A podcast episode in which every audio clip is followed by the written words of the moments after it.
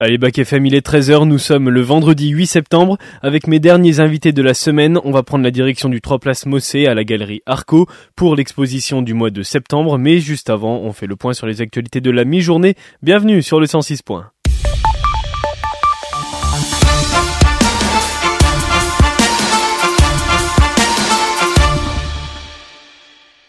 Et l'actualité mondiale, c'est une zone de turbulence pour Joe Biden. À 14 mois de la présidentielle du 5 novembre 2024, les mauvais sondages qui le donnent à quasi égalité avec Donald Trump et tous les candidats ne sont pas le vrai problème. Le vrai problème, c'est les doutes des Américains sur la santé de l'économie et sur un sortant octogénaire qui est jugé trop vieux pour rempiler pour 4 ans. Trois Américains sur 4 le jugent trop vieux pour être président, selon un sondage pour le Wall Street Journal. L'étude, elle a été critiquée car un ancien sondeur de Donald Trump y a participé, mais elle impliquait également un expert proche des démocrates. Et Joe Biden qui se rendra ce week-end au G20 en Inde. Enfin, pas vraiment en Inde. Un carton d'invitation au G20 signé la présidente du Bharat est à l'origine de certaines rumeurs en Inde. Le pouvoir serait en train de préparer un changement de nom du pays. Cette possible tentative de modification n'est pas seulement symbolique, mais retranscrit de profondes divisions entre le sud et le nord du pays. Le mot Bharat remonte aux anciens textes hindous écrits en sanskrit. C'est l'un de ces deux noms officiels en vertu de sa constitution en opposition au terme Inde choisi par les colons britanniques. Il y a alors une dimension idéologique dans cette volonté de changer de nom. On revient sur le territoire et c'est ce soir que le 15 de France a rendez-vous. Ils affrontent la Nouvelle-Zélande en ouverture de la Coupe du Monde disputée à domicile. Une rencontre qui marque le coup d'envoi d'un rendez-vous important pour l'ensemble du rugby français qui a, qui entend capitaliser sur la réussite de cette équipe déjà très populaire. Le rêve de remporter la Coupe du Monde pour la première fois n'a jamais été aussi fort et ça commence ce soir contre les All Blacks et vous pouvez les soutenir ce soir sur écran géant à la fan zone organisée sur le parvis de la maison et c'est sans forcer que l'équipe de France de foot cette fois-ci a battu l'Irlande hier soir dans un parc des Princes ravi de retrouver les Bleus. Avec cinq victoires en autant de matchs, l'équipe de France a fait un énorme pas vers la qualification pour le prochain Euro de foot en Allemagne l'été prochain. Les hommes de Didier Deschamps continuent leur année 2023 spectaculaire en termes de résultats. Prochain rendez-vous mardi en Allemagne justement pour un match amical. Et ils auront chaud, nos rugbyman. Ce soir, les 14 départements d'Île-de-France et du centre Val-de-Loire sont placés en vigilance orange à la canicule depuis ce midi. C'est la première fois qu'une vigilance orange canicule est déclenchée au-delà de la période estivale depuis la mise en place de la vigilance pour ce phénomène en 2004. Sur les bords de Loire et notamment la Nièvre, eh bien, les températures sont voisines de 35 degrés. Dans les prochains jours, les températures minimales et maximales seront en hausse. Les minimales seront souvent comprises entre 18 et 20 degrés les maximales entre 34 et 36 degrés avec des pointes à 37 degrés en centre Val-de-Loire. Et c'est une première depuis un siècle, et c'est dans l'Ain que ça se passe, la découverte de la présence de deux louveteaux au sein de la réserve naturelle nationale de la Haute-Chaîne du Jura prouve un premier cas de reproduction.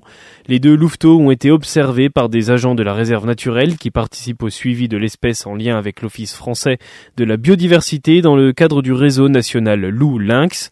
Cette instance, elle permet d'évoquer l'ensemble des problématiques liées à la présence de deux grands prédateurs sur le territoire.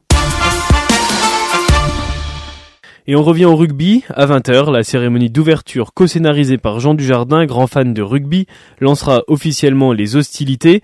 Près de 200 figurants seront mobilisés pour l'événement, amateurs de rugby issus des ligues régionales ou habitants de la Seine Saint-Denis.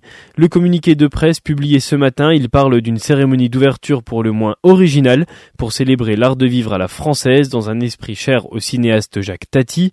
Au menu des célébrités, 44 artistes professionnels, danseurs et acrobates et 240 bénévoles.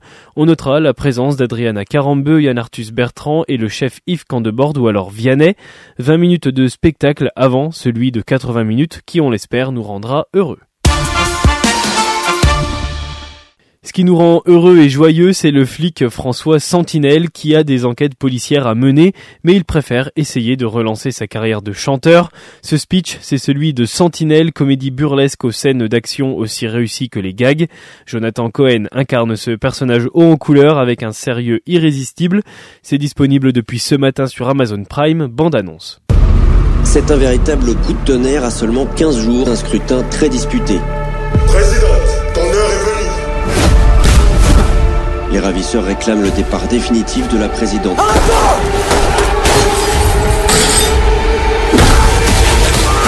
Waouh. Sentinelle, je voudrais que vous vous occupiez de ces types. M'occuper, c'est-à-dire dans, dans quel sens? Bah, que vous les trouviez et que vous les foutiez en tôle. Oui, bien sûr, mais c'est juste que là, niveau planning, ça risque d'être compliqué. Alors j'espère que vous n'êtes pas en train de me parler de votre album. Est-ce que tu regrettes? Non, non, non, pas du tout. Voici les hommes qu'on cherche. Pour l'instant, on n'a pas de nom, pas d'adresse et pas de visage non plus. C'est sûrement pour cette raison qu'ils portent des cagoules. Je suis capitaine de police. Je sais qui vous êtes évidemment. Vous inquiétez pas, c'est pas une bavure policière, hein T'allais pas nous saloper toutes les scènes de crime comme ça, hein? Rumeurs sont vraies, je ressors à un nouvel album. C'est pas un album que t'as fait, c'est un best-of. À Broadway, je fais le French cancan à droite. Elles sont à chier tes albums en fait. Pourquoi t'as dit T'as dit là C'est fini l'enquête là Tout le monde en court Faut que je montre aux gens ce que je vaux vraiment.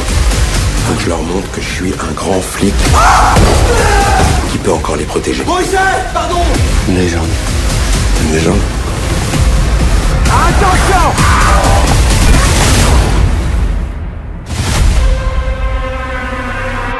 Ok, balance le flag Non, non, non Vers moi, petit bouté Vers moi. Sentinelle, c'est la comédie délurée pour passer une bonne soirée et c'est disponible dès maintenant sur Amazon Prime. L'actualité locale, elle nous emmène à Saint-Léger-des-Vignes qui fête le sport demain au centre Fresno. Huit clubs présents de l'escalade au rugby, c'est à découvrir de 10h à 17h. Et le rugby, justement, qui vient d'être labellisé deux étoiles. Une fierté pour l'école de rugby de l'Espérance Saint-Léger-des-Vignes qui prouve son professionnalisme. Et beaucoup de sorties vous sont proposées ce week-end, le comice rural de Nevers-Manicourt, les médiévales de Passy ou le forum éco-citoyen à Nevers zone des Grands Champs.